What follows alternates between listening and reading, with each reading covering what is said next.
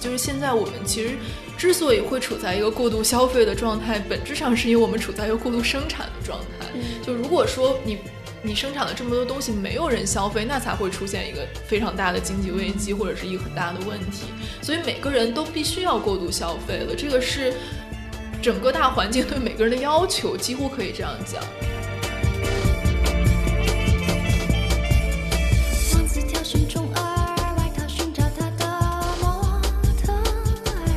说，呃，如果你想让别人把你当成一个 a serious writer，就一个严肃的作家，你就不应该让别人觉得你会 look into the mirror，就是会往镜子里看。你应该是那种无性别的，然后冷静的，不在乎外表的人。他说这一点在美国跟在尼日利亚又不一样，因为在美国的时候，他可能出席一些场合，他就还是要打扮的好看。然后在他年纪大了之后，他觉得我需要显得年轻。但是在尼日利亚的时候，他会把自己打扮的更显老一点，因为在非洲，如果一个很年轻的女士说了一个什么话，没有人会把这当回事儿。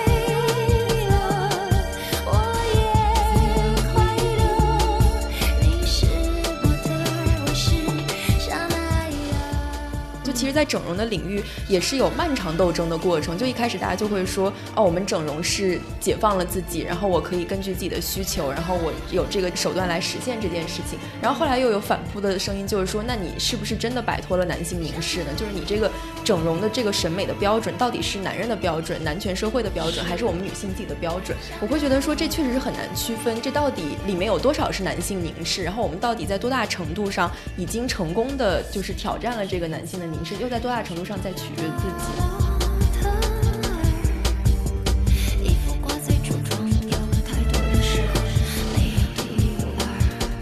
当我们不同意别人说话的时候，我们让他闭嘴的方式是说我们是市场，我们是票仓。我觉得这个其实是特别，我觉得是特别令人沮丧的一个事情，就是不光是一个个体的选择的问题，甚至是一个国家向外 present 自己的方式，就是你已经没有办法跳出一个消费者的身份，就是我们作为一个国足，我们就是一群消费者，我们 我们作为一个个体，我们就是一个消费者，那你除了消费者，你就不能是别人吗？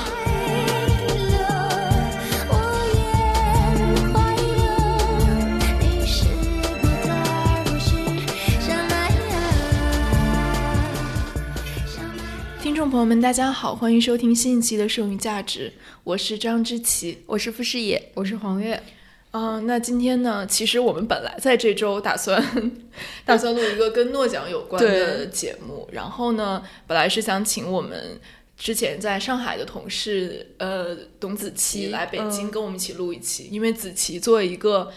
这个常年的诺奖记者，已经已经很疲劳了。对已经很疲劳，并且已经可以有那种打败赔率榜的预测率，对对预测准确率特别准特别准。对，不仅今年预测准了诺奖，而且去年的国际布克奖和布克奖，还有金布克奖，就是他预 他三个奖他预测的都还蛮准的。对，然后但是因为他刚刚经历这个诺奖的磨练，所以实在是过于疲惫，没有办法在这周来到北京跟我们录节目。但是呢，我们决定这一期还是会录的，然后就等到下一个非常有争议性的奖，就是那个宝珀文学奖颁奖了之后，我们会再请子琪来录一期专门关于文学奖的。嗯所以这周呢，我们又进入了拖延症的那个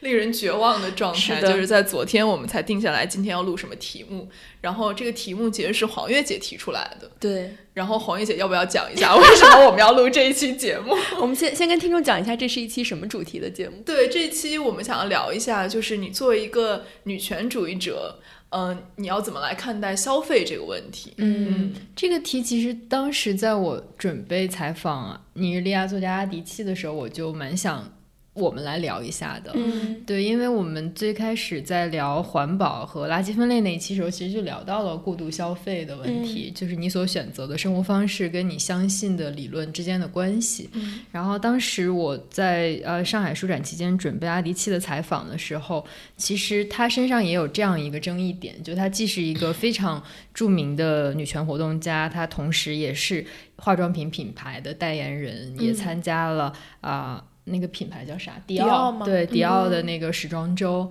就所以之前我在准备的时候，有看到《纽约时报》也曾经采访过他，就认为，呃，你的女权主义者身份和你所呃代表的这个时尚品牌、时尚产业之间是不是有一个矛盾？嗯那我觉得这个矛盾可能也是我们经常要面对的。就比如我们有的时候会听到身旁有人会称呼一些年轻女性为所谓香槟左派，就是 就是你过着一种呃，你你相信的是左派的平等的一些理论，但其实你过的是非常消费主义的 fancy 的一个生活。嗯然后这个词往往用来指代一种，呃，也不能说是完全的贬义，但它肯定不是褒义，它可能包含着你一种、呃，就是知行不一的一个状态。对，就是你的言行对立的一个感觉。我就一直很想探讨一下，就到底什么是这个香槟左派，它到底，呃，你是望望向不是我的意思是什么？没 因为你坐在我对面嘛，你不要心虚。就它到底是在多大程度上对这知识女性是一个贬义词？就我还挺想聊这个，嗯但我忘了那天具体的由头是什么。然具后体的由头是你看到了蔡康永新氧医美啊广告，啊，yes，对，就我在人人天人人视频上看美剧的时候，那个就每天都有新氧医美的广告，然后最开始那个是歌太魔性了，最开始是一群女的站在海滩上，然后嗯唱美美美美美美，美对对对什么一九九元就免单，然后。第二天我再打开的时候，看到蔡康永和冯唐，然后两个人坐在那里，告诉你什么美就是天生的，然后什么医美是顺势而为，我的妈然！后，然后我就觉得可能这两个广告分别指向了不同的女性受众，就一个可能是觉得一九九元就免单这个比较吸引我，嗯。然后另外一个是觉得哦，原来就是我自己是美的，我只不过要去靠医美医美来发掘自己的美，我觉得这是两个话术。嗯，对，我之前还看到一个人发微博，就是说他在那个人人影视上看看那个 Why Woman Kill，然后就说前面就是那个对新氧医美那个广告，他就说这个实在是太魔幻，就是太矛盾了，嗯就是后面就是说你。就社会对女性的这些刻板印象和这些要求，其实就是 Why Woman Kill 的原因。真的感觉这个广告变成了这个剧的一部分。真的，不是？那他这个顺势而为是什么意思啊？我觉得我还是没懂。就是你本来就是美的，你只需要微调一下就会更美。就是他有点讲说，嗯就是你的美其实是一种潜在性，就是 potentiality，、哦但只是说你要通过比如说后天的手术也好，还是说你打扮或者什么也好，来发现发掘你的美。发掘自己的潜能是吧？对但这个 tricky 的地方就是在于，他还是认为美是那样一个东西，就你一定要把把他想要看到的那个东西发掘出来，而不是在你个人的面孔上、你个人的体重上面发现属于你自己的美。对就它还是有一个统一的美在那里的。对，就有点像那种话语，就是说没有丑女人，只有懒懒女人。对对对，嗯，对，然后其实这个话题就是我还是挺有兴趣聊的，因为我之前就是在微博开过一个提问箱，就是在那个提问箱还很流行的时候，然后就有一个人问问我一个问题，他就说。你如何处理这种对于消费主义的厌恶和日常生活中的消费冲动之间的矛盾？嗯然后我就有写一篇还蛮长的来讲说我对这个问题的理解。然后后来因为被亲爱的蛋豹同学转了，然后就很多人转。嗯，对，然后其实这个话题我觉得也是一个，就是你确实是在日常的生活当中。很多时候要去面对的一个问题，就是它不光是一个理解上的或者理论上的问题，同时也是一个实践上的问题。嗯对，然后所以今天我们可能就想通过这期节目来聊一下我们各自对这个问题的看法吧。对我觉得还是可以跟上一期我们做旅游那期一样，我们可以先就是跟大家介绍一下我们各自的一个，就是比如消费习惯或者是消费方式。我们肯定还是有一个鄙视链，在这个鄙视链上，我依然位于底端，所以还是请 你什么时候能骄傲的站到顶端来那来？看我们讨论一些别的话题，对我对我对我友好一点的话题。最近两期这个节目对我太不友好。所以要我先来吗？对，黄月姐先吧。我觉得我已经快被这个节目打造成一个什么无欲无求、每天在山上野居的一个人了。那我我的呃，其实我们在垃圾分类那一期里面有聊过了，就是我的整个呃消费欲望是比较低的吧。就是我的整个消费需求都比较弱，就是而且从逛街这件事情里，我也获得不到特别大的快乐，所以我就倾向于不逛街。而且淘宝这种，因为你打开淘宝其实非常费时间，你看了一个就会看到第十个，然后就是我可能就会连续两三个月都不会打开淘宝，但是我还是会，就我并不会不理解女性逛爱逛街或者爱美这件事情，因为我妈妈。她也是一个比较喜欢买衣服的人。就我记得小的时候，每次有考试啊、运动会或者我什么上台演讲，她都会给我买一件新衣服。你们东北人是会买一个紫裤子吗？这是什么梗啊？那也是我指去，定能行。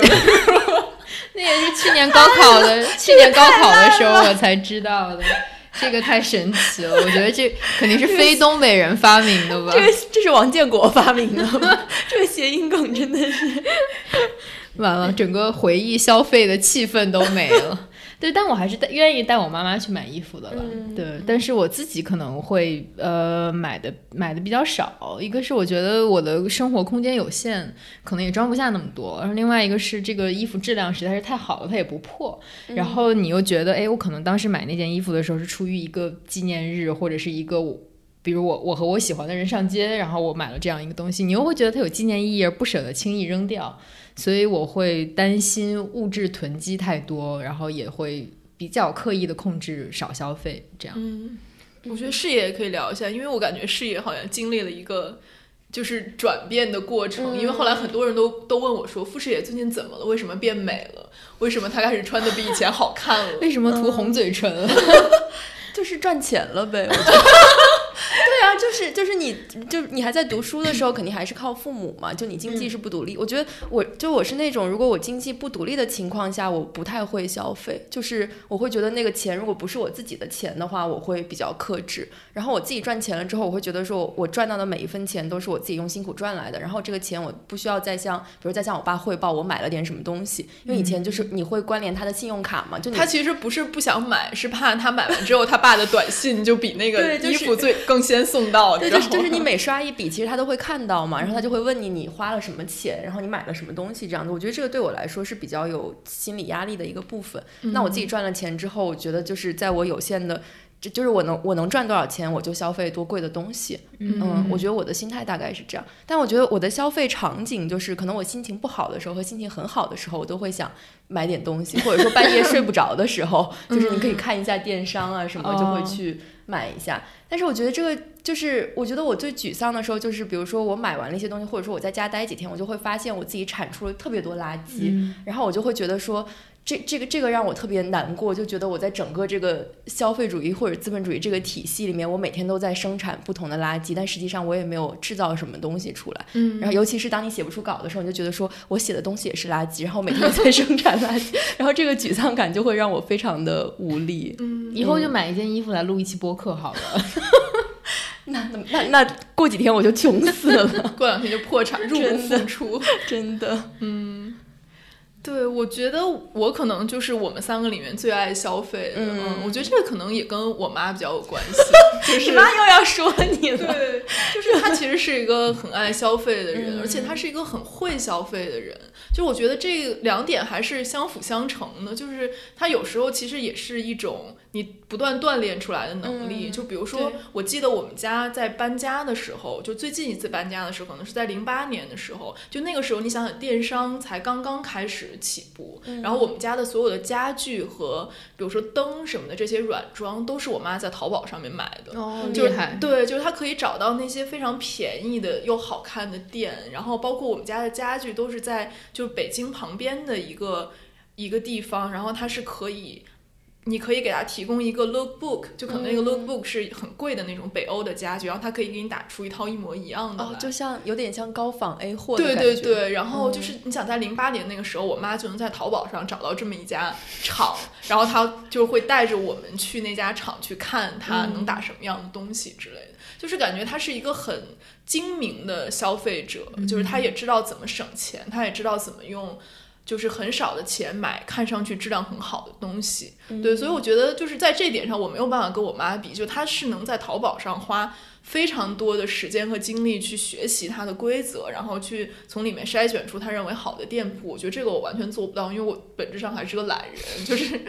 对我觉得我的消费就真的是一种冲动，就是。就像视野刚才讲，比如说我很忙很累，然后最近觉得心情很差，或者说我觉得我刚刚赚到一笔钱，我觉得很开心，这种时候我都会消费。但一般来说，就是像我出去玩儿一样，就是这个东西还没有寄到，我的欲望就已经没了。就 是已经在买的行为中获得了满足。对，所以那我觉得现在大部分人就是这样的，就其实你购买的不是那个物本身，而是那个就消费变成了一种仪式。对对，就是你只是为了完成这个仪式，而并不是为了，并不是你真的需要这个东西，这个东西对你的价值就没有那么大。我觉得有点像，比如说我们出去玩儿的时候，会在目的地买一些东西，嗯就是你可能会过度消费。比如说，如果我在家里，我可能不会买一个一万块钱的包，但如果我去欧洲玩儿，我就会买一个一万多块钱的包。这个理性的 reasoning 是说在欧洲买更便宜，但其实也不是，就是你觉得说这好像是一个特殊的 occasion，、嗯在这个场景下，我觉得我更有理由去消费。嗯我觉得消费是这个仪式，一个仪式，我这这点我还挺有体会，就是因为作为一个社恐，我其实跟真人的那个接触是很少，就是我会觉得有的时候，比如说我一个人在家待着，我就是需要通过消费来确认自己还活着，就是你们你们会不会有这种感觉？有的时候，对，就是就是你今天不知道干什么，然后你也无所事事，可能很空虚的时候，我可能就会买一点小东西，或者说我去楼下便利店买一个零食，对我来说那也是一种消费，然后把这东西拿回家之后，我就觉得说，哦，我还在这个世界上存在着。就就就对我来，因为我们后面其实也会讨论主体性这个问题嘛，我会觉得说，对我来说，有的时候花一点钱，就不管它是多少，可能而且大部分时候这个钱是花的不多的，因为我是一个上升金牛，对，然后但是这是我只只告诉自己我自己还存在的一个方式，也是有点像确认主体性的一个方式。我觉得就比如说我刚辞职的时候，我每天都会出门买一杯喜茶，就是它的仪式性就变得非常强。嗯就就是后来你觉得你你已经不是为了要喝那杯东西了，而是嗯说哦，我每天下午两三点钟，我就是要穿上衣服，然后走出去，然后买一个东西再走回来，就是那个仪式性对你来说变得更重要了。嗯。对，但是我觉得就是我自从辞职了之后，我的消费欲就锐减。就我自从辞职之后，我就没有买过什么太贵的东西了。对，一方面是因为我确实没钱了，另外一方面就觉得说，你好像那种报复性的、补偿性的消费就。好像它就没有那么必要了，变得，因为你没有了工作的压力，嗯，就是你不你不经常处在一种自怜的状态当中，就是自怜的状态特别容易消费，我觉得就觉得说，哎，我怎么这么可怜啊，我怎么这么忙，我怎么这么惨啊？这个时候你好像也没有办法安慰自己，因为明天还要工作，所以你只能说，哦，我给自己买个东西吧。此处是一个无业游民的炫耀。就是我觉得变成了无业游民之后，这个需求就大大的减少。嗯，黄月姐可能想的是，我工作压力大的时候，我就下去遛遛狗。对我 就不可能每个人都需要这样一个仪式。我之前会比较明显有你刚才说那个感觉，因为我已经可能不坐班有五六年时间了，嗯然后你就会觉得。呃，有的时候你是一个透明人，就你存不存在对这世界没多大影响，对可能就 是那个互联网上多了那么一点点字节而已，就是你这个真人对于地球来说没有什么意义。嗯，对，那我可能就是通过遛狗、买菜和出去爬爬山这样来来确认哦，就至少我的脚还可以真实的在地球上踏出脚步。嗯对。然后我们今天想聊，因为是跟女性有关嘛，就是说女性如何面对消费这个问题。其实我觉得，首先可能我们要想要澄清的一个问题就是，女性是不是真的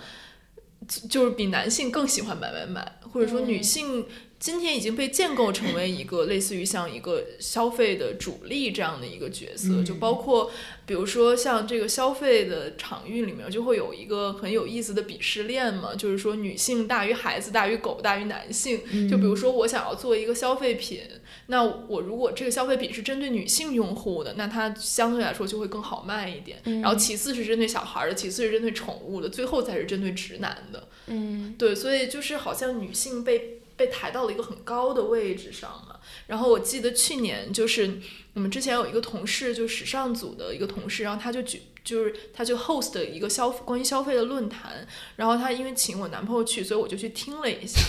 就是我又 Q 到了这期又 Q 到，就是我我之前想了，我这期千万不要再 Q，但这个点我就没有办法绕过去，大家原谅我一下，后面不会再 Q。这又是一个明确身份的时 对，间。刚刚是知琪在说话，大家听清楚了。然后他就请了一个叫做艾曼数据这个公司的老板，然后他是做一个娱乐大数据的这样一个公司，就包括比如说明星的商业价值啊、明星的大货能力啊这种。然后就是在谈到一个话题，就是说她经济就是女性的那个她。是不是一个伪命题，或者说是不是成立的这一点的时候，这个老板他就讲说，他说他觉得不是，因为他他就有两个观点，他一个就是说，他认为女性和男性在收入以及占有的财富上面本来就是很不平等的，就简单的说，就是男性比女性有钱很多，呃，其次就是说，其实男性的消费就是。就是他男性不是不消费，只是说他在消费习惯和消费的品类上面跟女性很不一样。比如说，他就说，他说他他跟他老婆共用一个那个淘宝账号，然后他老婆可能每天都在买，比如说买件衣服，买个这个，买个那个，就是可能几十块到几百块这样的消费，但他可能一次性买一套茶具就要几万块。他说，只是这个频率和你购买的东西是不一样的。如果你换算成一个金额的话，可能男性并不比女性消费的少。嗯嗯，我不知道你们两个是怎么怎么看这个。我觉得这个我还挺同意的，就是说它经济，你可能要讲说在什么维度上面，或者我们在什么坐标体系里面来讲消费这件事情嘛。就像知琪刚刚说的，可能女性的消费可能它是一个频率更高的，然后但是每单次消费数额可能稍微来讲会比男性低一点。那比如说在科技这种品类，就是数码产品啊什么，肯定男性他消费一个东西肯定会比女性的一件衣服，就就一般概率来讲，就就你要不买大牌什么的，肯定会比那个要贵很多嘛。然后像包括表啊、车啊，我觉得这些东西肯定是男性会，他就是就是他们会消费的数额会更大一点。嗯。我觉得这里面其实是有一个消费的鄙视链在的，就是比如男性购买大量的手办，然后游戏产品、嗯。科技产品，甚至是球呃运动鞋什么的，对嗯鞋、西装、衬衫，就他可能会强调其中的一个品味、一个审美，甚至是比如收藏这种古典唱片，他会强调一种知识性、文化性。嗯那相比来说，可能对于女性所消费的服装，然后鞋子、珠宝、化妆就会相对认为你是一个肤浅的，呃，完全是为了。呃，为了外表的，没有什么文化内涵的东西，所以我觉得，呃，虽然都是消费了，嗯。然后虽然男性的消费的金额或者是频率并不一定比女性低，但是这个鄙视链是确实存在的。是。嗯我前两天还看到，就是因为 NBA 那个 事情嘛，就是呃很多饭圈女孩去围围攻那个就是喜欢虎扑男对孩虎扑男孩就是篮球迷，然后给他们起了一个绰号叫做“贵族蓝海”，就是跪下的跪，嗯然后就说他们表面上口号上是抵制，但实是实际上那个比赛并没有。就还是蛮长的，没有人真的去用行动去抵制那个比赛。然后就我就看到一个那个贵族男孩就在微博上面就 就辱骂这些饭圈女孩，就说你们女生就会买买买，除了逛街消费不会做别的。如果你们真的要抵制什么的话，应该把你们那些国外的品牌的口红全都掰断什么的。对，然后我就想说，其实你看这个篮球赛，难道不是一种消费吗？你消费它各种周边啊等等这些，全部都是消费。但是对于他们来说，这个就是每个男生心中都有一个篮球梦。嗯但是可能对于女性的一些消费，比如说，嗯，追星啊，比如说就是买化妆品啊，这些可能就是一种相对来说对他们来说更肤浅一点的这种消费。嗯，就我觉得这里面肯定还是存在一个话语权的问题嘛，就是要看说到底是谁在说这样的话。对，然后我我今天还早早上还在查这个他经济的问题，就是就他经济这个中文这三这三个字，它是教育部二零零七年八月公布的一百七十一个汉语词汇之一，就是那是当年的一个算是比较新的词。然后它是一个经济学家提出来的，然后它的意思就是说，随着女性经济和社会地位的提高，围绕女性理财消费形成的特有的经济圈和经济现象，就感觉是相当于那个时候它其实是有一个官方的肯定。在这边，然后在这个肯定之下，就会围绕这个产生一系列的话语。然后我今天还想到说，二零零六年不是有一个那个香港的电影叫《天生购物狂》吗？是那个哦张柏芝、陈小春和还有一个是谁啊？刘青云好像是，哦对对对，演的一个电影。然后它里面强调的也是，就他把张柏芝塑造成一个是一个购物狂的女性，然后就要一直通过信用卡来提前透支来买东西这样一个形象。所以就感觉这个话语在中国大概也有十多年了嘛。然后今天上午还看了另外一个福克斯的一个新闻，然后是今年的一个新闻，也说就是在美国这个他经济就是 she economy，、然后也成为了一个新的风潮。我觉得可能对于中国来说，就是女性成为一种消费主力，主力包括就是说，嗯、买包包啊、嗯买衣服、买化妆品这种，成为一个被广泛讨论的一个话题，其实确实是在最近几年才开始兴起的。就我昨天就在想说，这种话语它其实反映的是到底是一种什么东西？是说女性越来越经济独立了，她的消费能力真的。呃，慢慢提高，甚至跟男性比肩超过男性了，还是说它进一步强化了一种男性作为生产者、女性作为消费者的一种性别分工？对，我觉得这个可能两者是同时存在的。对，我觉得这可能不不光，就我们突破这个消费主义的框架，就往历史里面看，我觉得在整个文学史上，你几乎可以把这种虚荣的、肤浅的女性作为一个母题，对，就是有特别多的文学，无论是国内外，都在都是以这样一个女性为主角的。嗯，呃，比如包法利夫人、嗯是吧？然后比如名利场，对，就里面都有这样一个女比性如。那个项链，对，嗯哎，对项链我还蛮想说，就是莫泊桑的那个项链。然后我记得我在读书的时候学这篇课文的时候，呃，就会都会让你概括什么中心思想、主题之类。然后老师就会说，马蒂尔德就是借项链不得不呃做了十年苦工来还这个项链的这个女的，是一个虚荣 虚荣的代表，嗯就是莫泊桑是在警示我们不能那么虚荣。嗯但我觉得其实马蒂尔德是一个非常诚实守信的女性啊，这简嗯直用自己的一生来僭约什么叫契约精神啊。就是那个骗他的富人才是坏人，是吧？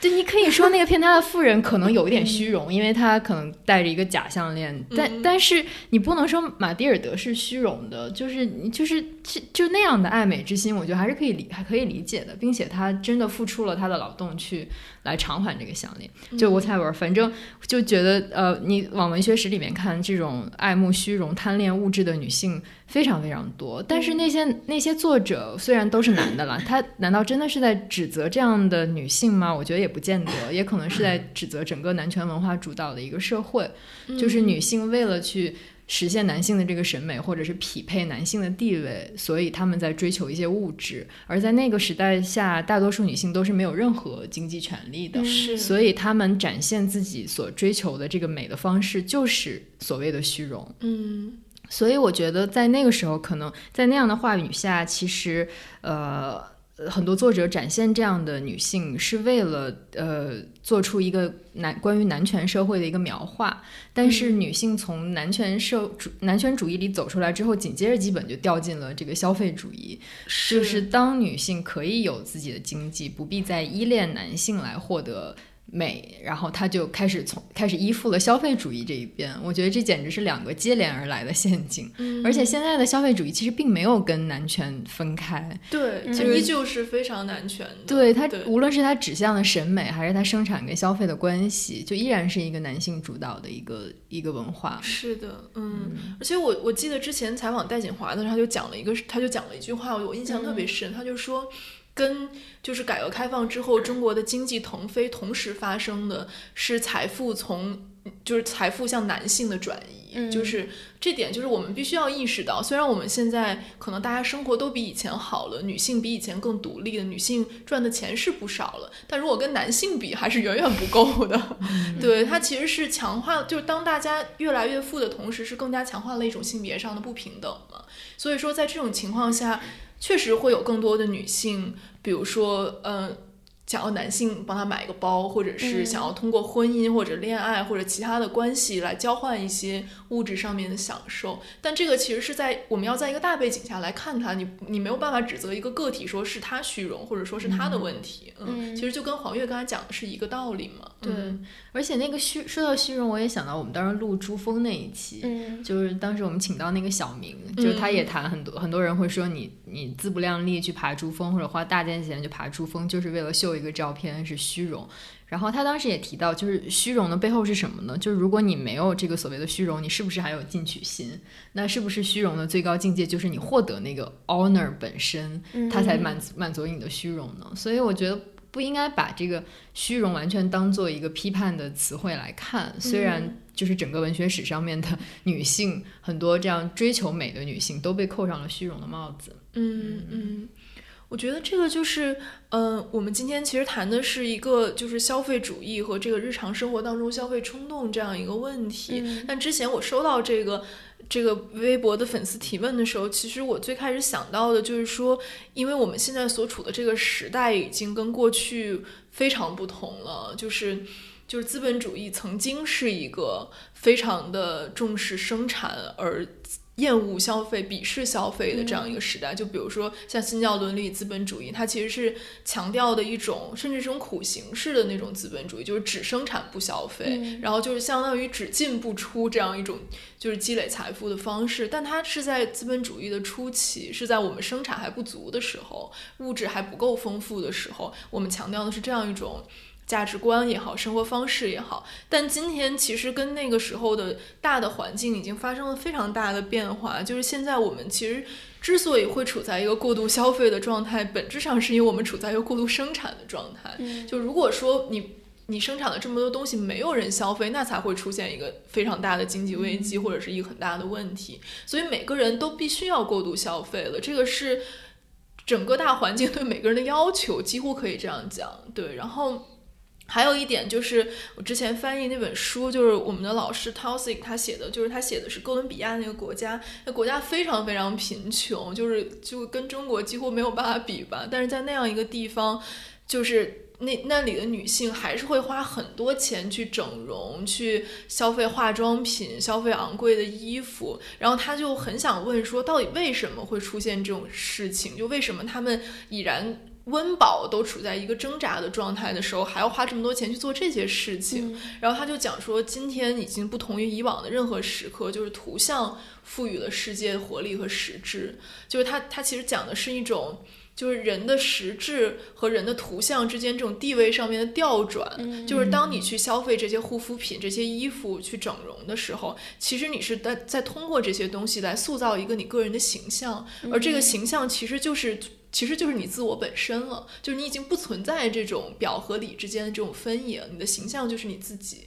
就包括我们现在遇到的很多事情，其实都是这样的，就是你在社交网络上你经营出来的你那个形象，其实完全其实它不是你本人，但它几乎已经覆盖了你本人，就是没有人在在在在乎说你本人是怎么样的了。对，包括那些比如说美颜相机或者什么，就是其实那个你你的脸已经完全被那个东西所覆盖了。所以他讲的就是说，我们现在已经处于这样一个时代了，就是你消费其实已经很大程度上不是一个个人能够选择的事情。我觉得这个可能是我们今天在讨论这个问题的一个大前提，就是说你没有办法脱跳脱这个时代来讨论这个问题。对，嗯其实就是一种后资本主义的一种状况，是就是景观社会的感觉。然后我就在想说，如果就是有了这些美颜相机，是对我们来说是一件更好的事情，还是不好的事情？就是假如说我有了美颜相机，我可能在实际生活中我的消费欲望就会降低啊，因为我通过这个滤镜不需要买化妆品对我通过这个滤镜，我就可以变得更美，对不对？我为什么？然后如果大家只是说我们就是在这个社交网络上，或者说就是以单纯图像的方式存在的话，我其实是不需要那些化妆实际的化妆品来让自己变得更美。我只需要买，就是花一点钱买一个滤镜，然后就可以有一种更美的图像。但从另一个角度来看，这个你这个滤镜一旦让你更美了，然后你开始觉得自己的审美符合整个社交网络的审美之后，你就只会想让自己更美。对，我觉得这个问题就是，我觉得化妆就 exactly 是这个问题，就是说，我觉得我我虽然是一个消费主义者，但是我觉得是一个抵抗化妆的人，因为我觉得就是化妆的一个问题，就是你开始没有办法接受你真的长得什么样子，我觉得这个对我来说是一个很恐怖的事情。就我我前两天就看到那个博主很很红，他就发了一个微博，他就说你会化一个日常妆意味着什么？他说你会化一个日常妆意味着你能够建构一个稳定的自我的图像。嗯，我觉得他讲的很有道理，就是当你已经有一套很流、很很这种成熟的流程和手法，每天都化化妆是是一样的。就比如说像我这种手残，我每天画的都不一样，对吧？就是就是，如果他真的已经达到那个程度的话，他已经形成了一个对于自我的认知了，而这个认知是他化完妆之后的样子。嗯然后，那你你还能不能接受你没那么美呢？我觉得美颜相机是同样的问题，就是当你一直都会看这个照片，你觉得你长得是那样的，但实际上你长得并不是那样的。这个时候你要怎么办？我觉得这个可能就对于我来说，它是一个。它是一个存在的 on ontological 的问题，我觉得我我这个是我没有办法克服，所以我我觉得我尽量不不化妆。嗯，但对，但我觉得我们讨论的，就我我和知琪讨论的化妆，跟就是比如说一般的白领讨论的化妆也不是一个东西。我们觉得太低级了，这个。就我们俩的化妆基本上就是把涂一个粉底，然后涂一个口红，我们就觉得今天我们化妆了。就我们的大概和直男的水平是一样的。对，但我觉得这个确实是，就是其实是刚刚你说的那个，当这个图像覆盖了本身的我之后，然后这个我可能也要活的，就是真的像这个图像一样，符合这个图像的预期，所以才会有一系列后续的这个事情。对，它其实就是在现在性上有了一种调转，就是你本来是你先有一个自我，然后你的图像要符合你自我的本质，但现在是调过来了，就是你觉得是图像获得获得一种现在性，然后你你的实际的自我是要靠近那个图像去了。我想起我小的时候就见到第一次看到我妈妈纹眉和纹那个唇线，哦，小时候特别流行，我就觉得特别可怕。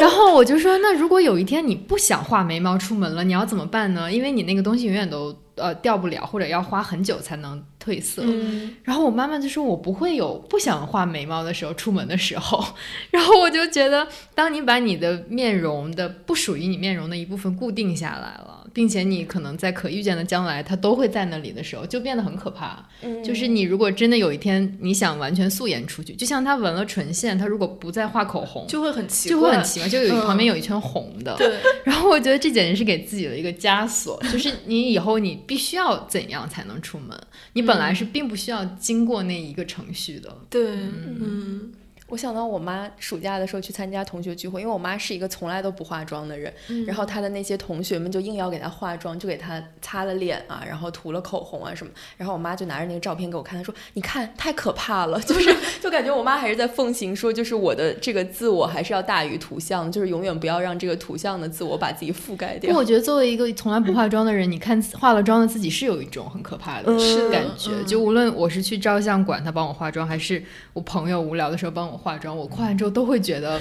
啊、很诡异，然后我会一有机会就赶紧给它洗掉。就是你就觉得那个一个是覆盖在你脸上，你非常不舒服，如果你长久不化，然后另外一个你也觉得当你看镜子的时候会受到惊吓，就是你不觉得那个是你，或者是你这二三十年看一直看的自己。会有那种认知上的一个错位，我觉得。嗯，对，但反过来说，如果你是一个每天都化妆，有一天看到你不化妆的样子，也也会是同样的感受。嗯这就想到我们刚开始刚开刚才提到那个麦瑟尔夫人，对，就是嗯好像是在第一集的开头，就是她在她呃丈夫醒来之前就要跑到洗漱跑去洗漱，然后化上妆，然后再装作什么事都没有发生一样躺在床上等她丈夫醒来。嗯，然后，那难道她丈夫一辈子都没有见过她不化妆的样子吗？就可能真的没见过吧。我还记得就是之前看那个电影叫《金枝玉叶》，就是嗯张国荣和刘嘉玲演一对情侣，然后有一天也是刘嘉玲就是在张国荣还没醒的时候就起来化了个妆，然后就回到床上，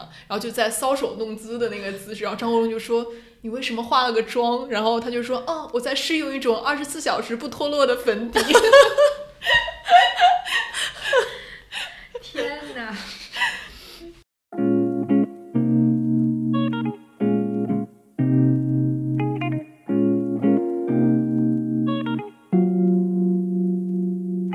剩余价值是由三位女性媒体人发起的一档泛文化类播客，目前已登录喜马拉雅 FM、苹果 Podcast 和网易云音乐。您可以在以上平台搜索“剩余价值”，点击右上角订阅按钮订阅我们，也可以关注新浪微博剩余价值 Surplus Value 与我们互动。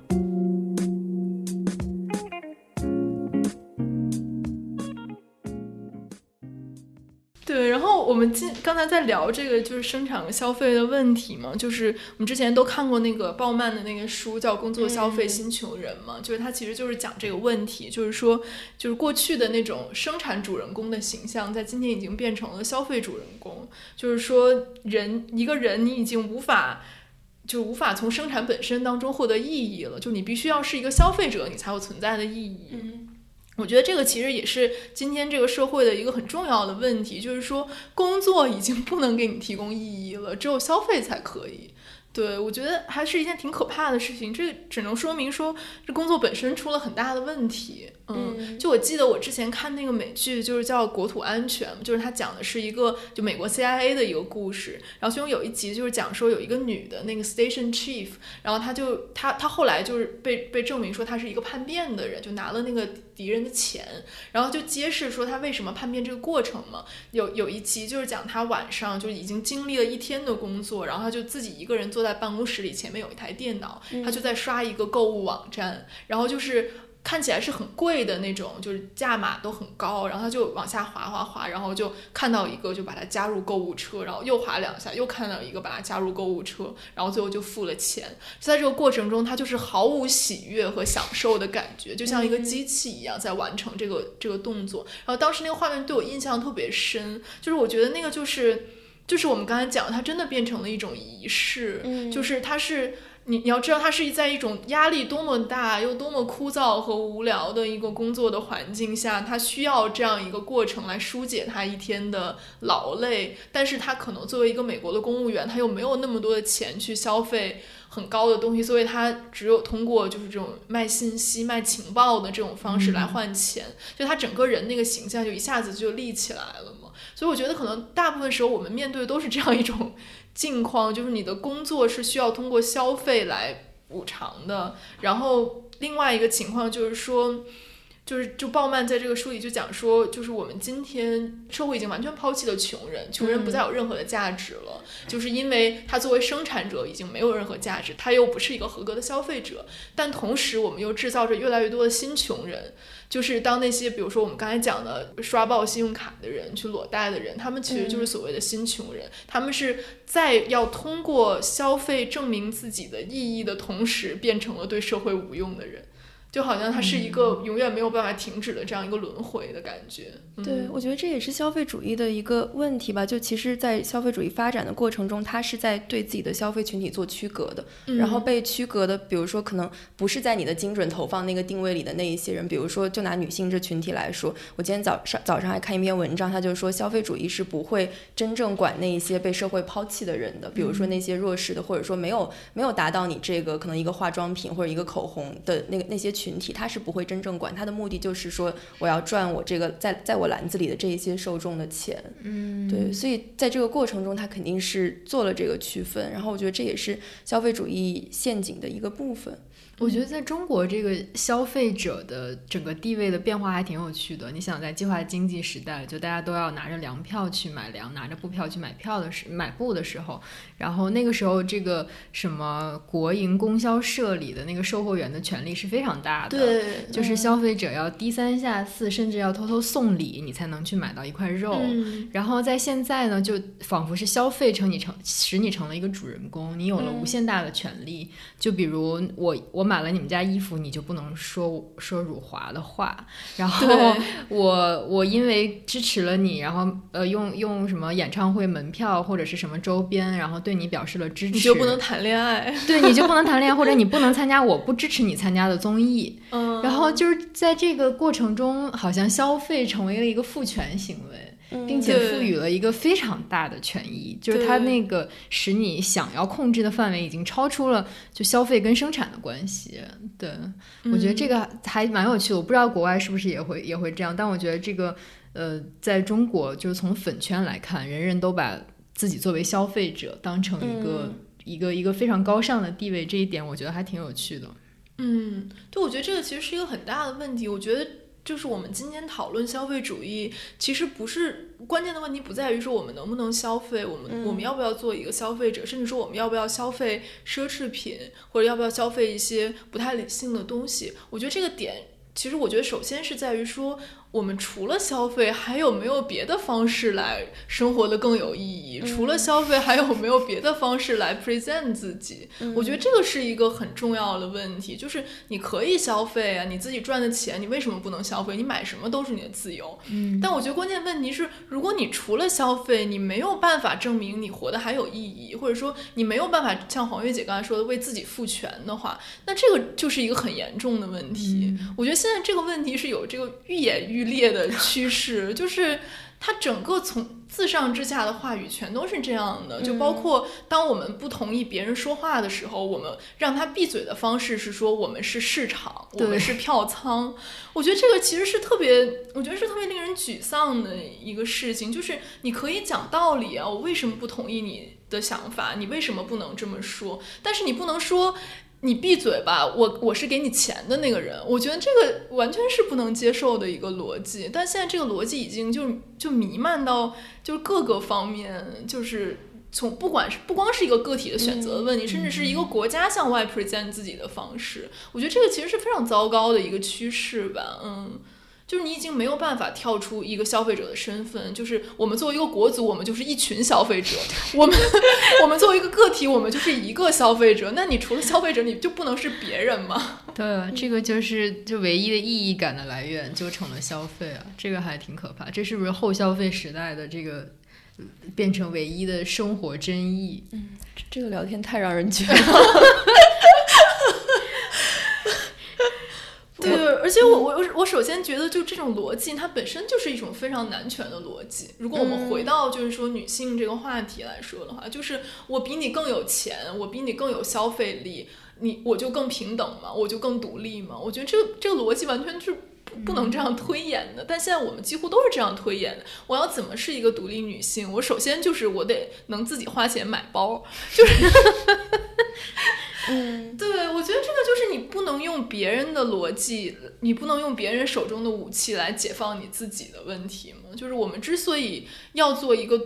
独立女性，我们要追求男女平等，就是要反对这种，这就是一种强权呀。其实，就包括那天就是 NBA 那个事情出来之后，我妈就就给我发微信，然后她就说，她说为什么现在这个国家变成这样了？过去美国都不是这样的，因为在他们那一代受的教育里面，就是那就是帝国主义的霸权，就是说你你不老实吧，我就经济制裁你，或者说我就怎么样。他认为那是一种霸权行为，但为什么现在我们也在用同样的霸权逻辑在处理这些问题？嗯，我觉得我们可以聊一点稍微积极的东西，就是 这个这一期就有积极的东西 吗？没有，就是这个谈话走向已经非常令人绝望了。就是我是想说，比如说你们会觉得说，就即便说在现在这样一个整体都是人人都是消费者的框架下，有没有一些积极的可能性存在？比如说追星这件事情，你觉得通过消费给女性赋权了吗？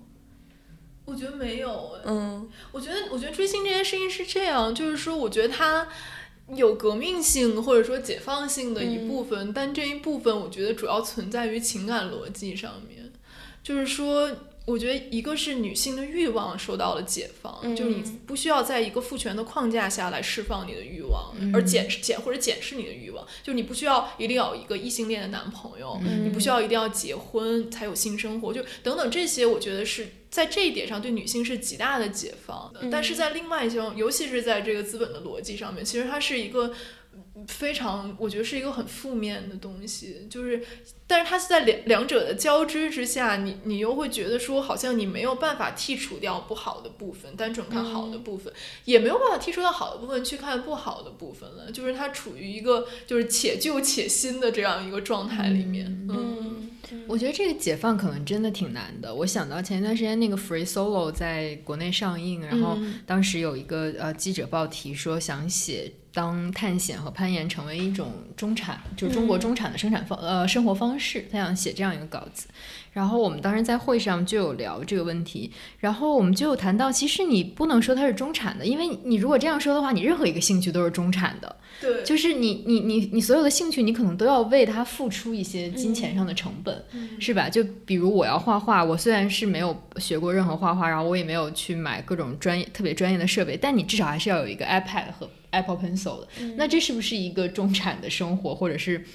消费主义的生活呢？是，对。如果你不是中产，你就拿一支笔在纸上画就好。对，那就是比如我我出去爬山，然后这个被看作是一种比较环保或者是远离消费主义的行为，那我也需要买一双登山鞋呀。就是你可能在当下这个环境里，你基本所有的兴趣爱好都需要一个消费来支撑。你如果要用这样一个框架，就是什么什么什么成为了新的中产生活方式，那我们几乎所有的生活方式都是中产的生活方式。嗯，对你可能很难找到一种完全不需要消费的一个，在除了在家躺着，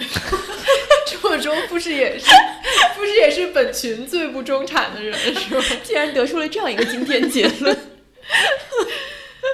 对，嗯，但是我觉得就是如果从时尚这个角度来说的话，嗯我感觉它还是有稍微有一些解放的意义的。就比如说，就是在那个齐美尔在那个时尚的哲学里面就讲说，他觉得时尚是一种积极的社会机制。当然，他那个是一个比较。呃，久远的一个文本了，但他就讲说，他说时尚是同时满足了人们对普遍性和特殊性的这种两难的追求，就是一方面它是把人纳入一个既定的范式，它是对一种既定范式的模仿，然后就是满足了一种社会规训的需要；另外一方面，它又满足了个体对于差异性的一种追求，但是前提是这种差异性一定是有一种阶级属性的，就是它首先是较高的阶层。就是他要通过一种时尚把自己和较低的阶层区分开来，然后当这个较低的阶层开始模仿这种时尚的时候，他们又很快的抛弃这种时尚，然后来追求一种新的时尚。所以就是说，时尚这个事情为什么它就是更新迭代非常快、这样一个原因。对，然后反正他的标，他的他的讲的就是说，他说他之所以是一种积极的社会机制，是因为它同时具有分界和模仿两种功能。然后同时满足了分化和同化的两种目标，嗯，对，然后。但我觉得其实是这样的，我我觉得对于我来说，就是它一方面追求时尚，显然是一种向上攀爬的欲望，我觉得这个是无可厚非的，就你肯定是要。就他这用他这里的话说，就你要模仿一个更高的阶层，或者说你想要成为一个更高的阶层，它一定是反映了这样一种欲望。我觉得这个是没有办法，并且它维护了一种阶级分野，就是说什么人消费得起这个档次的东西，那他就是什么样的阶层；那消费不起就是另外一个阶层。它其实是，我觉得这一点上它确实是反动的，但另外一方面，它也有一些个性化的成分在里面，甚至有一些 transgression。就是它是一种突破了，比如说既有的性别的刻板印象，或者说什么人可以穿什么衣服这种，就包括很多人今天在讲一些时尚品牌的历史和它的理念，都会讲说，比如说它是第一个让女性穿上裤装的品牌，因为它有了这样的设计，所以女性可以从那种过去非常繁复的那种衣服里面解放出来，可以去进入劳动的场所，等等等等这些。然后我就想到说，比如说就是张国荣他在两千年的那个演演唱会上，他穿的就是整个一套所有的衣服都是那个 Ron Paul Gaultier 为为他做的一套那个高定的衣服嘛，然后就是一个很有名的设计师，然后他就是在那个演唱会上，他就穿了一身女。女装就穿的裙子，而且不是像现在一些男明星穿裙子，其实本质上是袍子，并不是裙子。他那个是一个真的裙子，是一个半裙，就是完全是女生才会穿的那种衣服。然后她留了长发，然后是没有穿鞋子在台上唱歌，就当时就被认为是一个非常就是有争议性以及突破了那种性别刻板印象的那样一种举动。其实我觉得在这些方面来说，时尚确实是有一些。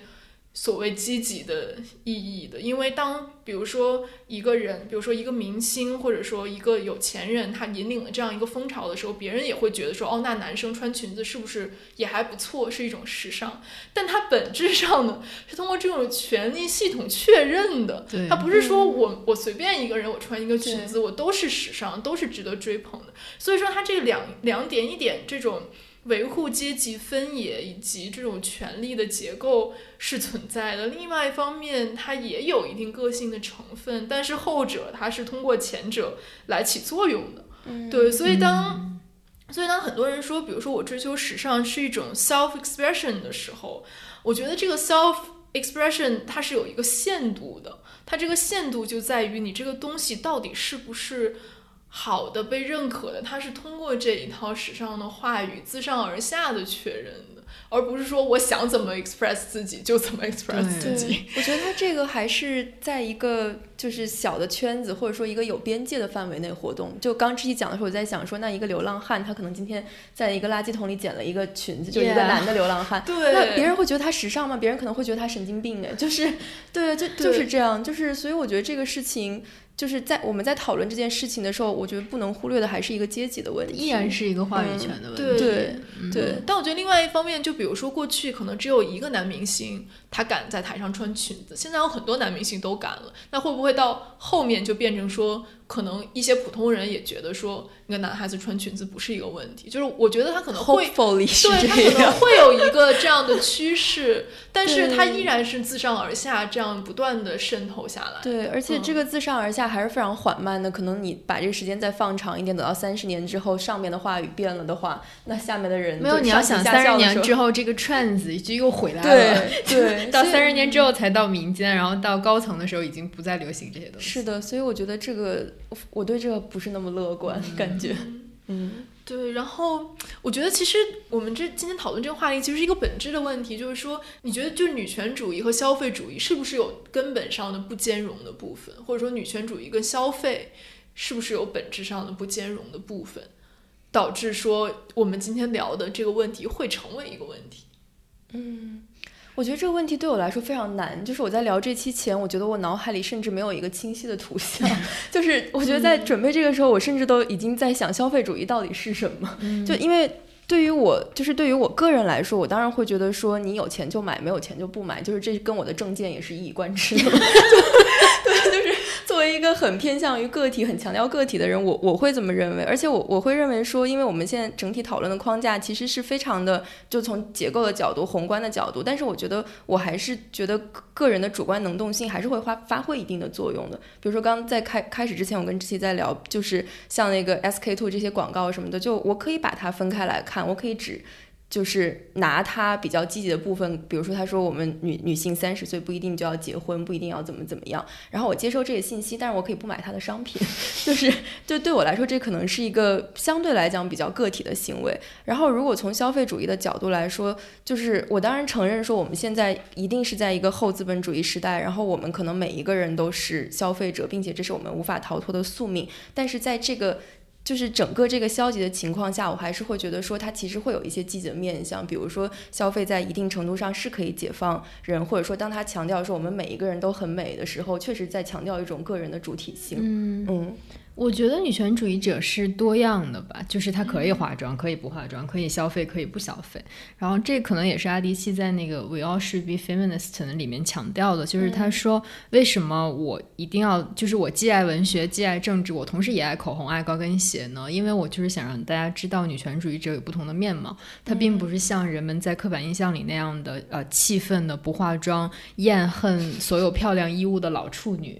就很多很多直男会觉得女权主义者都是这样的人，因为他们享受不到他们的性所谓性别红利，所以他们成了厌男厌男的群体。但实际上不是的，你可以很漂亮、很 fancy 去做一个女权主义者，你也可以是一个不爱化妆的知识女性，你也可以做一个女权主义者。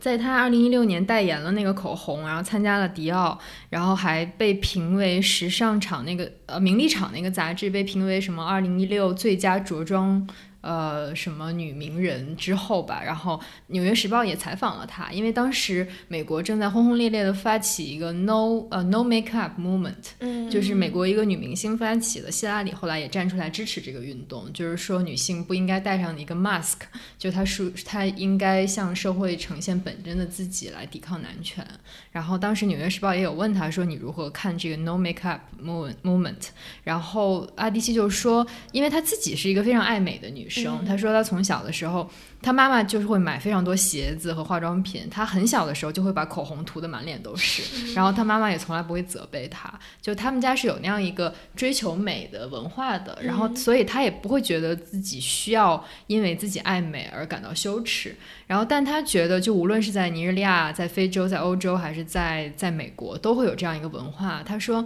呃，如果你想让别人把你当成一个 a serious writer，就一个严肃的作家，你就不应该让别人觉得你会 look into the mirror，就是会往镜子里看。你应该是那种无性别的，然后冷静的，不在乎外表的人。他说这一点在美国跟在尼日利亚又不一样，因为在美国的时候，他可能出席一些场合，他就还是要打扮的好看。然后在他年纪大了之后，他觉得我需要显得年轻。但是在尼日利亚的时候，他会把自己打扮的更显老一点，因为在非洲，如果一个很年轻的女士说了一个什么话，没有人会把这当回事儿。哦，我我觉得这个也很有趣，就是你确实在西方，你要把自己打扮的可能年轻一点、漂亮一点，然后你你反而在非洲，为了让别人尊重你的话语权，你要把自己打扮的老一点。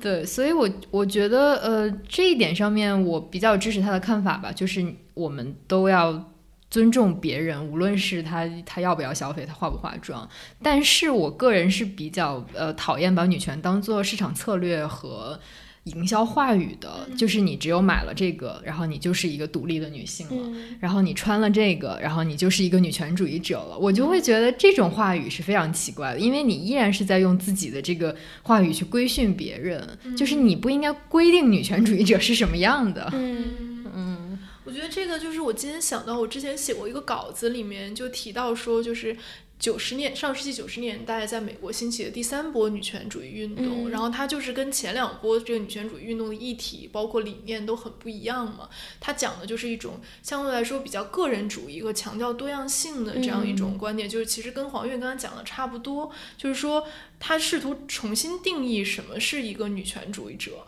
就是说，他认为自由的展现女性性征和女性气质，不是女性被物化的结果，然后反而是一种对物化的反击。然后他认为不不论是父权还是女权，都不应该去规定女性的穿着打扮、行为举止和自我表达的方式。所以说他，有的人就说这一波女权主义也被称为叫口红女权。嗯对，然后其实我觉得，嗯，这个问题我我觉得我还是有一些困惑吧，就是比如说第三波女权主义者可以教你说，就刚才像黄月姐说垃圾系说的那个观点，就是说你可以喜欢粉色，同时喜欢足球，嗯。你可以通过婚姻获得一切，同时做一个女强人，嗯。就是你 you can have it all，就是你可以全都有。比如说作为爱利器的例子，就是你可以做一个严肃的作家，但同时你可以爱美，同时你可以代言化妆品，这个都是你自己的选择。但是你又会想说，这真的是你的选择吗？我会觉得这个让我有有一点困惑，就有点像我们前一段时间讨论的那个，就是说，嗯，一个这个长得很难看，对，在我们的审美里面很难看的亚裔的模特上了 Vogue 那个杂志嘛，然后也中国人就会说你这个是一个种族歧视，然后但是 Vogue 那边的评论就是说我们需要拥抱这种多元的美，我们并不觉得它丑。但我当时想问，就是你真的不觉得它丑吗？就是就是你知道这个历史是没有办法一下子被抹平的，就是当你有一个漫长的种族歧视的历史，并且这个历史并没有完全被清算的时候，你忽然就站在一个道德高地上说不呀，我们觉得它也很美。对，就好像说女性已经被物化了这么多年了，然后这样一个漫长的物化的历史，并且今天还在继续，那你忽然就站在这个点上说不，我我追求美，我追求怎么样，不是为了取悦男人，就是为了我自己，我有权利这样做，我就会觉得说，嗯，就是你可以这样说，但真的不是吗？对，我就会有一种，我会有一种困惑。我觉得它是一个很容易说的话，但是就是做起来，你又会觉得你面临着很多陷阱在里面。嗯，但这个同时你又很难区分，就你并不知道你，比如视野今天涂了口红，就他是为了自己高兴，还是为了取对，悦就是男性？我啊，我们在场真的有个男性。就是我也在想这个问题，比如说之前我看那个看上去很美，就是港中文的一个叫文华的人，他写的一个整容的书嘛，就其实，在整容的领域也是有漫长斗争的过程。就一开始大家就会说，哦，我们整容是解放了自己，然后我可以根据自己的需求，然后我有这个经济手段或者说这个手段来实现这件事情。然后后来又有反扑的声音，就是说，那你是不是真的摆脱了男性凝视呢？就是你这个整容的这个审美的标准，到底是男人的标准、男权社会的标准，还是我们女性自己的标准？然后他那个书里面最后他又达成了一个折中的观点，但是这个观点对我来说也不是说特别幸福，但是我会觉得说这确实是很难区分，就是你有一个沉重的历史包袱在那儿的时候，可能就是你最后达到这个点，可能是就是各方都不会满意的，或者就是说你自己也很难区分这到底里面有多少是男性凝视，然后我们到底在多大程度上已经成功的就是挑战了这个男性的凝视，又在多大程度上在取悦自己。嗯，我觉得就只要男性、女性不能实现两性完全平等，就永远存在男性凝对视。我觉得是永远有那个强势的一方。就对即使你完全是为了自己而化妆、而整形、而买好看的衣服，这个整个社会的权力关系还是在那里的。嗯对，我觉得这个就是相当于说，你站在一个非常不平等的前提下来讨论这个问题，就是你在讨论这个问题的前的时候，你没有办法假装它是平等的。对，但是我 我又觉得说，那更好的办法是什么呢？就是好像也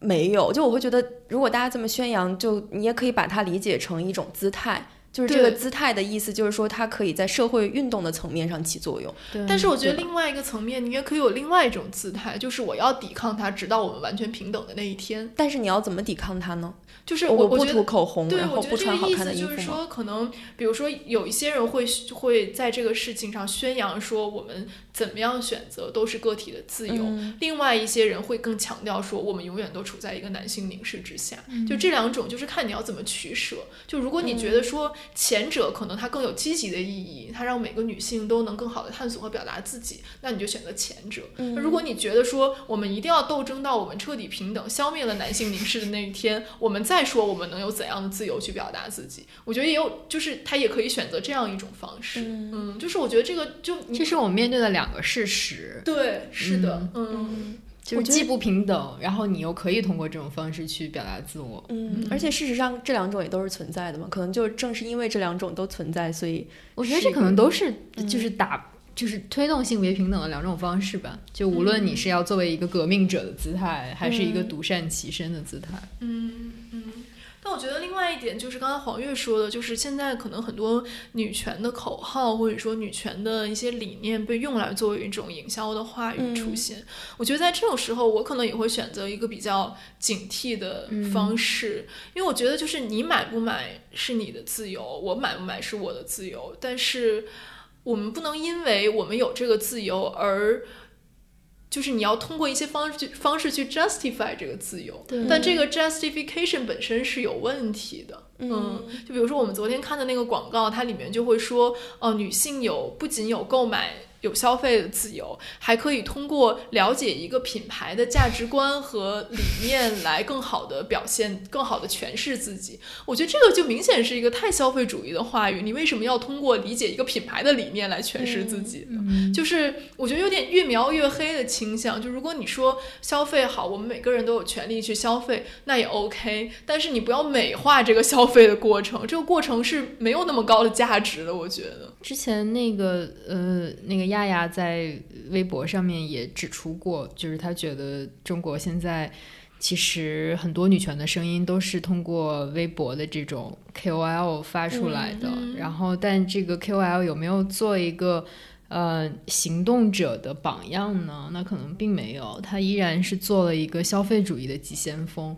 就可能在他的微信头条还是在讲女性现在有多惨，就生育不自主，然后婚姻不自主，经济不自主，教育都不自主，然后在二条，然后就开始告诉你，如果你买了这个口红，你就自主了。那这个就是明显非常非常市场导向的一个行为。然后他当时也有在反思说，这个事情到底对中对整个女权群体的撕裂有多大？就是就倒不一定会导致就一派消费者一派不消费者之间的这样一个斗争，但是它会让别人怀疑你这个女权立场，就到底是一种经济导向的立场，还是你真心相信它是一个平等的，可以拼动推动平等的行为啊？对，我觉得其实还是，我觉得还是我刚才讲的那一点，我就觉得说，嗯。当你谈到一个女性她要独立，她要跟男性平等的时候，是不是只有消费平等这一种平等？嗯 我们还能在哪些程度上跟男性平等？在购买力以外来证明我们也有同样的价值？是的，是的，就是我觉得可能这个是我们就是需要更多去探索的一个领域吧。就是就除了说这个包我不用你买，我可以自己买之外，还有没有一种别的方式可以证明我们是一个独立的女性？就比如你请如虎吃了一顿三千块的饭，就你不仅给自己买了个包，你还请男的吃了顿饭，那最后还是个消费行为。对，就是你们先否定了工作的意义，然后又否定了消费的意义。那我觉得工作还是很有意义的呀。但是我觉得这个也是有一点站着说话不腰疼，因为我们都知道，并不是所有的工作都有意义。嗯，就有意义的工作是极少数的工作，有意义的工作也是一种 privilege。对对，然后就像我之前就是在回答那个微博提问的时候，我也写到说，我说所有人都知道消费不是这个世界上最快乐的事情，这个世界上有很多的享受比消费更快乐，比如说阅读，比如说你你学习一个兴趣爱好，这些都比消费更快乐，但它的投入真的比消费更少吗？他要花的钱、时间和精力真的比消费更少吗？不是这样的。就是我觉得从我自己的经验来说，完全不是这样。嗯所以就是说，当你说你不要去消费，你能不能去干点别的的时候，就像刚才黄月讲，你所有的兴趣爱好都需要有一个消费的在背后做嗯支持。另外一方面就是假假设说，我就打算过一种纯知识性的生活，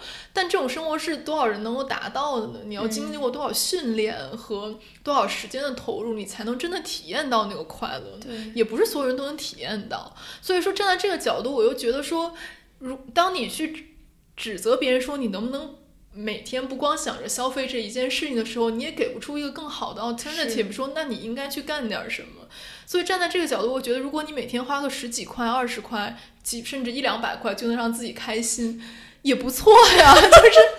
又有什么罪过呢？都谈到人生的意义了，我觉得谈不下去了。太难聊了。对啊，这个我记记得那个什么聊天记录那本书最后一句话说的是什么？就是在探讨它的意义之前，嗯你需要先去生活。就是如果你要等到想到了一件有意义的事情，然后再去生活的话，就已经离死不远了。觉得今天的话题差不多就聊到这，已经聊到了生死的问题。对，我觉得最后我们还可以聊一个话题吧，就是我们在生活就是很微观的层面，我有没有一些非常小的方式可以稍微抵抗一下消费主义这件事情？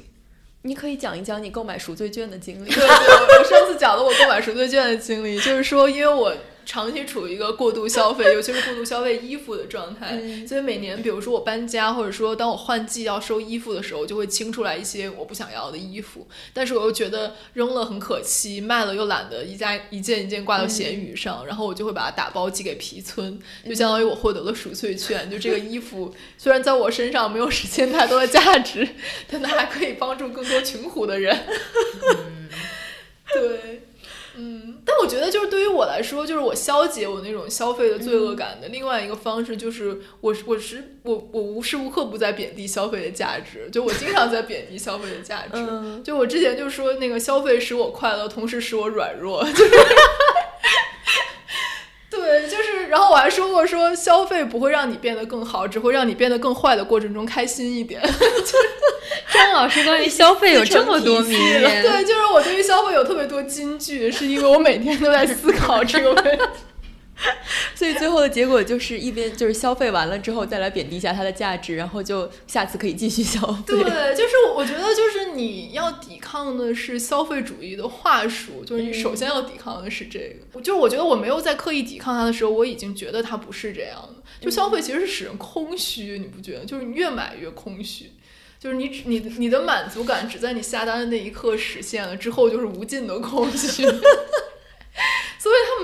生活更有意义的，我觉得这是真的了。嗯嗯，但我觉得对我来说，确实就是我，我觉得我在消费的时候也没有觉得它让我变得更好了。就是对我来说，这不是一个问题。就可能对于大部分人，就我们刚刚讨论的范畴是说，他这种话术确实是会迷惑一些人。是对，但是对我们来说，我们首先就是不会被他迷惑，所以这个消费就也没有后续的这一些问题。嗯嗯我觉得我是从微观层面也没有什么要抵抗消费主义，因为它没有特别靠近我，就是我可能离他还是比较远。但是如果真的推荐一种你可以寻找到新的快乐和意义的方式，那我觉得就读书现在看来是最省钱的一种方式了，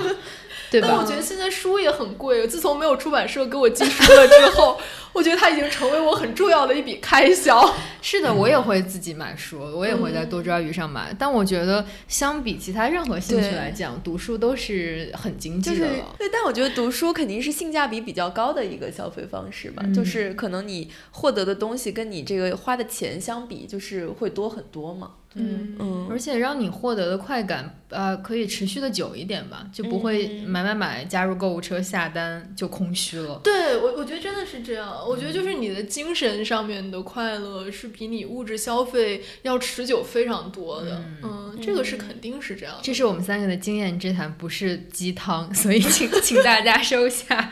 对，我觉得肯定是这样。我之前还看过一个研究，他就说现在人的欲望是怎么样的呢？就比如说你打开 Pornhub，其实你大部分时间是花在浏览、对选择你要看哪个上面，但是你可能真的点进去之后，你五分钟这个事情就结束了。那前面一个小时你是在浏览，其实你的欲望是在浏览的过程中被消解掉的，并不是最后你真的消费的那一刻。所以我我觉得我们大部分时候欲望是这样的，就是真的是在你消费的那一刻的时候，那个欲望就结束了。但是我觉得对于对于很多人来说，买书也是这样啊，就是你买回去之后你也不会看呀，就是其实本质上是一样的嘛。我记得那个本雅明在。呃，叫就是叫什么？打开我的图书馆还是什么、u n p a c k My Library 里面，他就讲到说，他书架上有好多书，其实他并没有看过，因为他很喜欢买二手书嘛。然后他淘回来的那一刻，然后这个行为就结束了。然后这些 你要不要反思一下，谁从美国运了好几箱二手书回来？对，就所以我觉得本质上来说，可能这个消费行为跟你在就是网站上浏览不不，包你应该想本雅明在买书的一刻获获得了购物的快乐，嗯又在偶尔看书的时候获得了精神的快乐，所以还是多一层，拥有了两种快乐。对，拥有了双重快乐。对，但我觉得有一些有一些时候其实也是这样，就是你会买一些你知道没什么用的书，嗯或者你知道你不会看的书，就像你会买很多其实你不会用到的东西，对，是一。样的。而且你买那些书的时候，我有的时候也是，就是因为它装帧很好看。嗯其实也是因为你看这个衣服，你觉得它很好看，或者这个包它的造型很好看，其实是本质上是差不多的。我对，觉得就是其实它满足的是你占有它的欲望，嗯并不是你去那个真的消费它这个东西本身的那个欲望。对所以其实买书也需要警惕这一点，但是还是要买你真的想看的书了。对，嗯，好了，就最后一个提供可能有意义的生活途径的方式也被消解了。太绝望了。本期节目目到此结束了。大家就爱怎么办怎么办吧，看着办吧，就就这样了。好了，那今天的剩余价值就到这里了，我们拜拜，拜。拜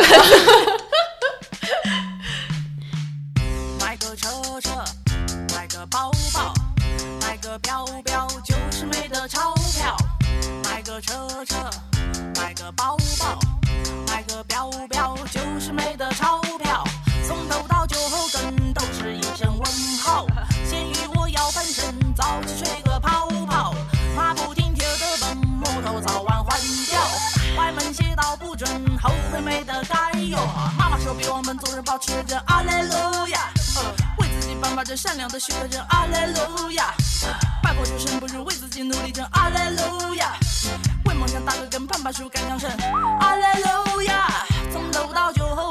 感谢大家收听你可以在 podcast 喜马拉雅上关注我们也可以在微博上搜索我们我们的微博是剩余价值 surplus value 后悔没得改哟买个车车买个包包买个表表就